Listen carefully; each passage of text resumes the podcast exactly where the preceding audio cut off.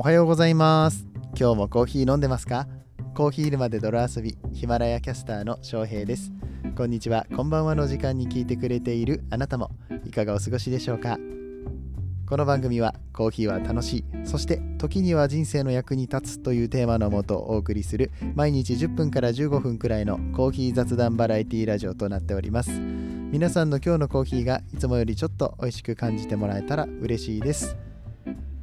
さて本日は4月の10日土曜日となりました。あっという間に4月も3分の1終わったって感じですね、えー僕は確定申告にやっと手をつけ始めたところなんですけれどもあと5日で大丈夫かな、えーであれですね僕あの税務署に持っていかなきゃいけないとかそういうこと全然考えてなくて めっちゃ並ぶっぽい感じもあるんでちょっと来週結構やばいかなって思ってるんですけれども。はい、えーそんな折、え私翔平ですね。ついにダスダス詐欺をしていた電子書籍発売開始いたしました。ありがとうございます。パチパチパチ。あーもう本当に本当に時間かかりましたけれどもなんとか出版にこぎつけることができました。まあこれねあの3月中に出すつもりだったんで完全にそれでも出遅れてはいるんですけれどもあーなんだろうな。いや出版って本当に、大変ですね。うん。身に染みて感じました本を出せる人はすごいなと僕なん。か本当に内容はまあそん。なにすごくたくさん。書いてるわけでもなかったりするん。ですけれども、はい、あのついに本を出すことができました著者の翔平として名乗っていくことになりますん。で皆さん。どうぞよろしくお願いします、えーこちらの Kindle の本ですねタイトルは読むだけで美味しいあなたの人生があなたのじゃねえや、えー読むだけで美味しい人生が180度変わるコーヒーの飲み方っていうタイトルとなっております180度の度が、えーと温度の度 C になってます、うん、まあちょっとそれはあのユーモアというか、うん、あのちょっとおしゃれかなと思って えそんな感じにやってみました、えーけれども、えこちらの本ですね。本日4月の10日土曜日の夕方の5時から、えー次の12日の月曜日の夕方5時までの間、えーと2日間ですね、えー、丸々48時間無料のキャンペーンをさせていただきます。Kindle Unlimited ではすでに無料で読むことができるんですけれども、もしあのご購入をお考えの方、えーとかですね、Kindle Unlimited 入ってないよっていう方は、ぜひ、こちらの無料キャンペーンを活用していただいてですね、購入していただくといいかなと思います。Kindle Unlimited に入っているよっていう方に関しましても、購入しておいていただけると、この Kindle Unlimited の10冊の縛りとかがなくなりますので、今日の夕方からのキャンペーン活用していただいて、ぜひ、ダウンロードしていただけたら嬉しく思います。えというわけで、ちょっと前置きが長くなりましたが、今日は土曜日ということで、お父さんのためのコーヒー沼ニュース、今週の面白かったニュースを取り上げていきたいと思いますので、どうぞお付き合いよろしくお願いいたします。この放送は歴史とか世界遺産とかを語るラジオ友沢さんの提供でお送りします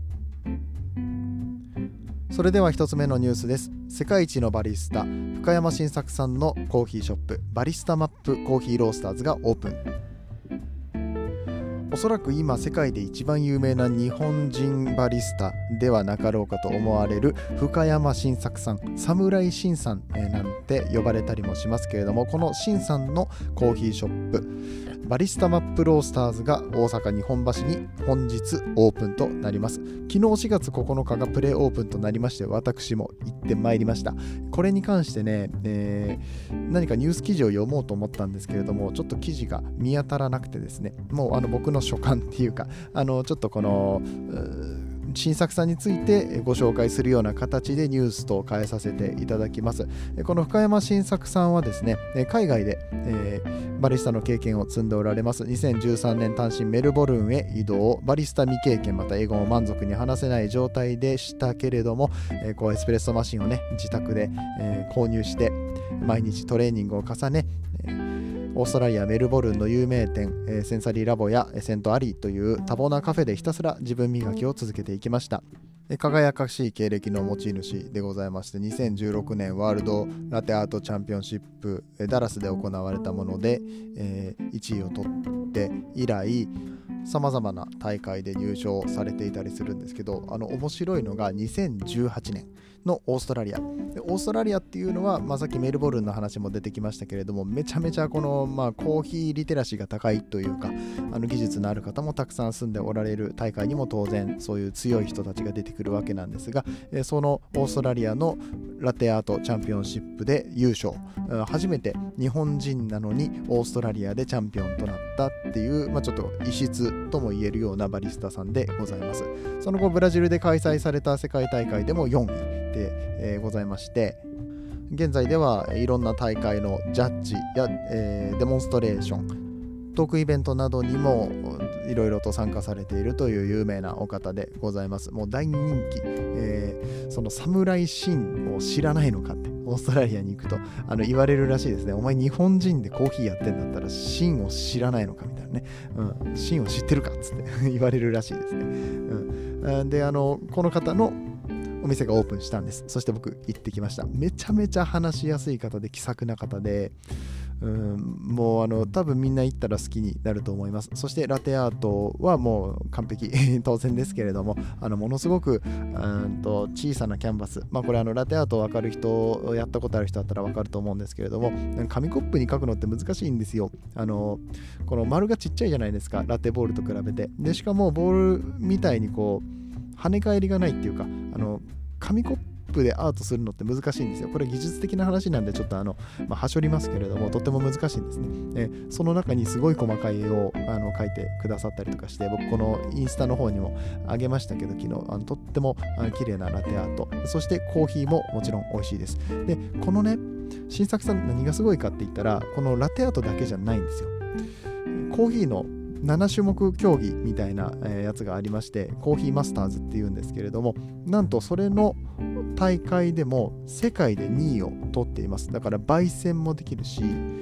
カップテイスターって言って味を取ることもできるしであのブリューイングドリップハンドドリップとかまた他のこのラテアート以外の技術っていうのもものすごく高くて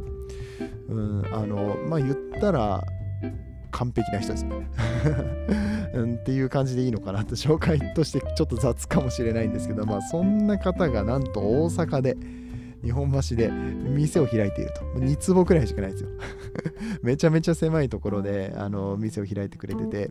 うん、そんな新作さんに、えー、昨日お会いして、えー、お話をして、えー、そして一緒に写真も撮ってもらってて、もうすごく僕にとっては幸せな時間でした。こういうね、バリスタヒーローみたいな人が、えもっとお金を稼いで、えそしてもっと有名になって日本でも認知されてこのお店が流行ってほしいなと思っております。うんせっかく大阪にできたということなんでまた近々もう一回お伺いしたいななんて思ってますけれどももしね大阪関西に住んでる方いらっしゃいましたらこのバリスタマップコーヒーロースターズ訪ねてみてはいかがでしょうか。コーヒーいかがでしょうの丁寧かつ誠実な仕事ぶり2021年の春にこそ味わいたいドラマに。俳優の中村倫也さんが主演を演じるドラマ「コーヒーいかがでしょう」が4月5日からスタートしました。原作は2014年から15年にかけて連載された小成美里さんの漫画となっております。主人公青山はじめさんですかねのビジュアル言動が中村倫也にそっくりという声が上がっておりいつかこの中村さんで主演で実写化してほしいなというファンの夢が叶ったみたいなそんなドラマになっているようですね。このドラマでは舞はコーヒーをドリップするシーンが登場します。中村さんがドリップをするわけなんですけれども、彼の利き手は右手なんですけれども、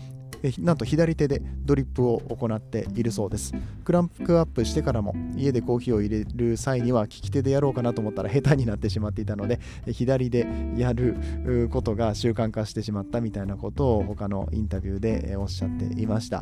毎週月曜日の午後11時6分という深夜の枠でやっておりますけれどもかなりの反響があるみたいです。テレビ東京の見逃し配信に関しましては過去最高記録を叩き出しているというこのドラマですね、えー、ぜひ皆さん見ていただけたらなと思いますって言って僕もまだ見ていないんですけれども中村智也さん確かにコーヒー入れてる感じかなりありますよね。エプロン姿に合いそうかなと。あの全然余談なんですけど僕なんかねインスタやったかなインスタかツイッターかなんかで、あの、翔平さんはなんか中村智也さんみたいな感じなんだろうなって勝手に思ってますみたいな。コメントがつきまして、どうなんでしょう。えこんなあのセクシーな感じのイケメン俳優さんと比べていただくっていうか、同列に、同列じゃないけど、あの、みたいなんだろうなって想像していただけるっていうのはすごいなんか、うんありがたいことなんですよね。あの、普通に恥ずかしいっす 照れてしまうんで、あれなんですけれども、まあそんなこと言われましたって、まあ、あのめちゃめちゃ関係ないですね。まあそれはいいんですけど、あのこういうドラマ、コーヒーのドラマがやって、あ、なんかバリスタってかっこいいなっていうふうに思ってもらえたりしたら、まあ、もしかしたらこうバリスタを目指す人もね増えるのかなと。最初はそういうファッション的な感じでねかっこいいからやってみたいとかいう風でもいいんじゃないですか。モテたいから筋トレやるみたいな感じでモテたいからバリスタやるでもいいと思うんですよ。でその後こういろいろとコーヒー奥深いものにはまっていくうちに、まあ、先ほど紹介した侍新さんとかね、えー、そういうコーヒーに対する熱い思いを持ってる方とか競技会に出るる方を、え、目指すでもいいですし、え、だんだんコーヒーにはまってみんなにこのコーヒーの味を届けたいって言ってお店を開くでもいいですし、え何かのきっかけとしてね、えこういうドラマとか漫画とかでコーヒーを伝えてくださる方がいるっていうのは本当に素晴らしいことだなと、え僕もぜひ応援していきたいと思います。最後のニュースです。タリーズマスク発売。コーヒー豆柄を再利用トートバッグも。タリーズコーヒージャパンのマスクが完成したというニュースです。タリーズコーヒージャパンは3月26日コーヒーかすからできた糸を使ったタリーズマスクをタリーズコーヒー店舗で販売開始いたしました。これめっちゃ欲しいな。今知りました。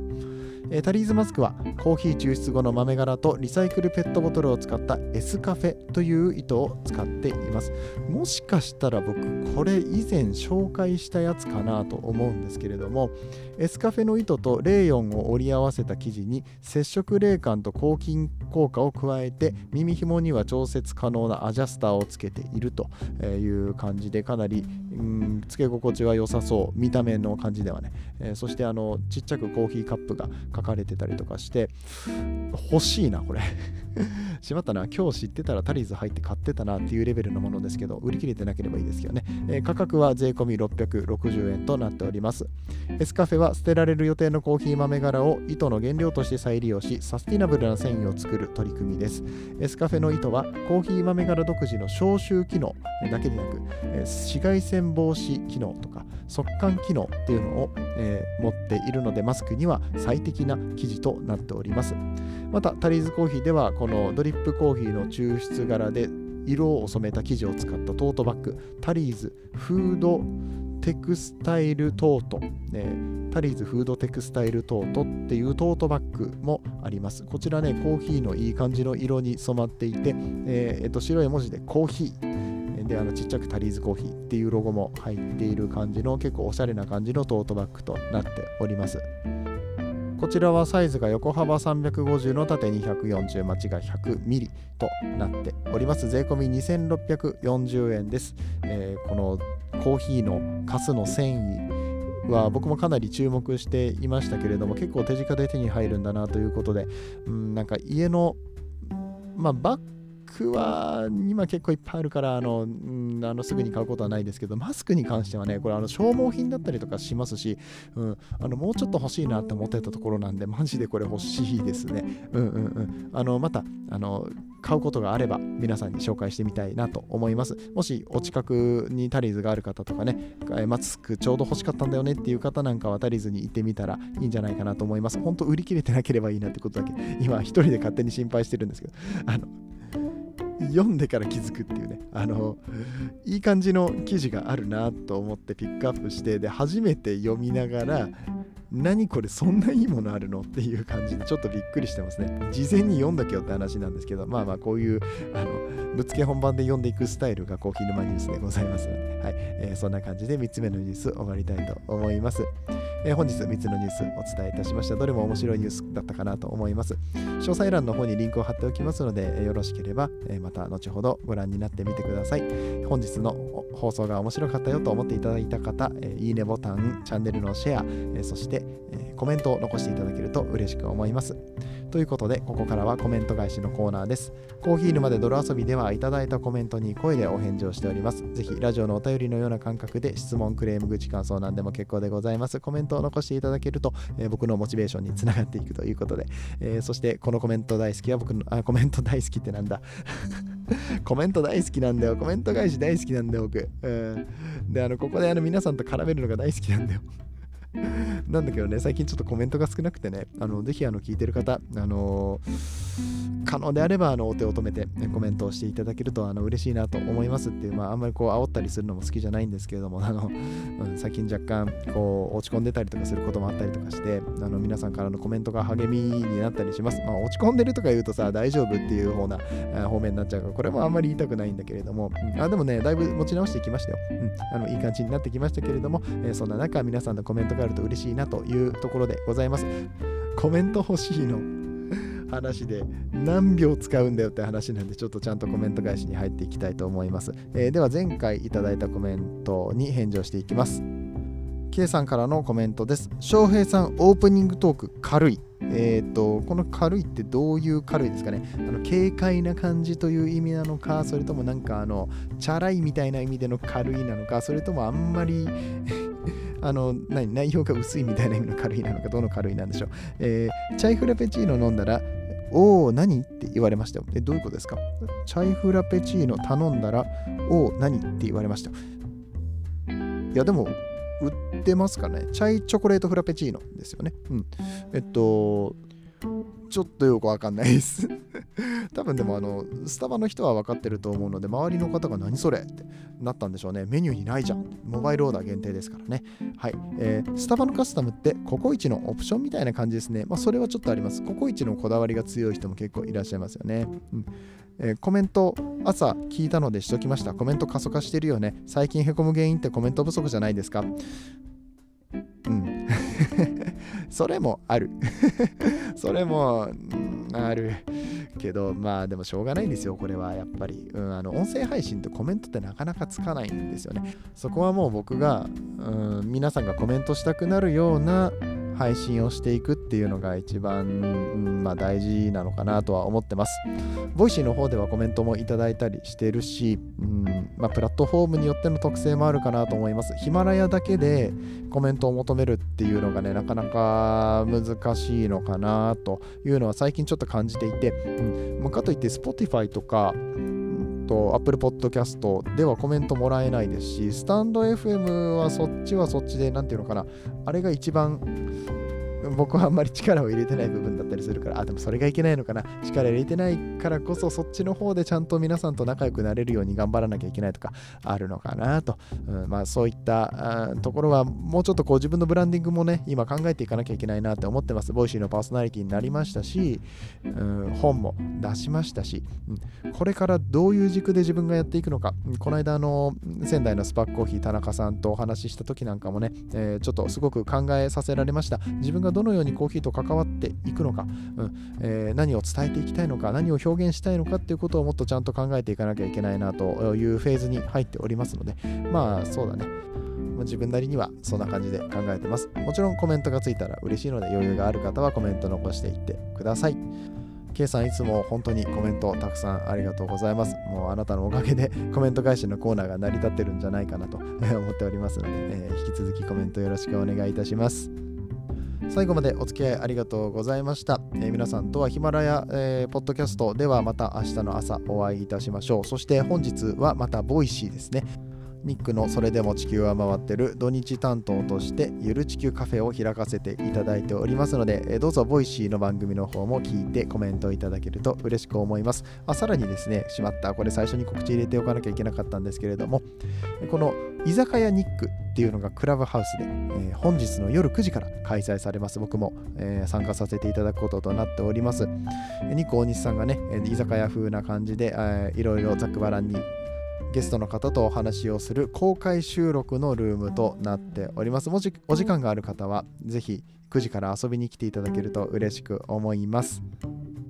ではでは土曜日、そして明日日曜日、週末をゆっくり過ごしていただけたら嬉しく思います。そして、えー、再度の宣伝となりますが、Kindle の本がね、本日夕方5時から無料で配布となっておりますので、まあ、休日のお供にといった感じで読んでいただけたら嬉しく思います皆さんにとって今日一日が素敵な日となりますように次はどの声とつながりますか？引き続きヒマラヤでお楽しみください。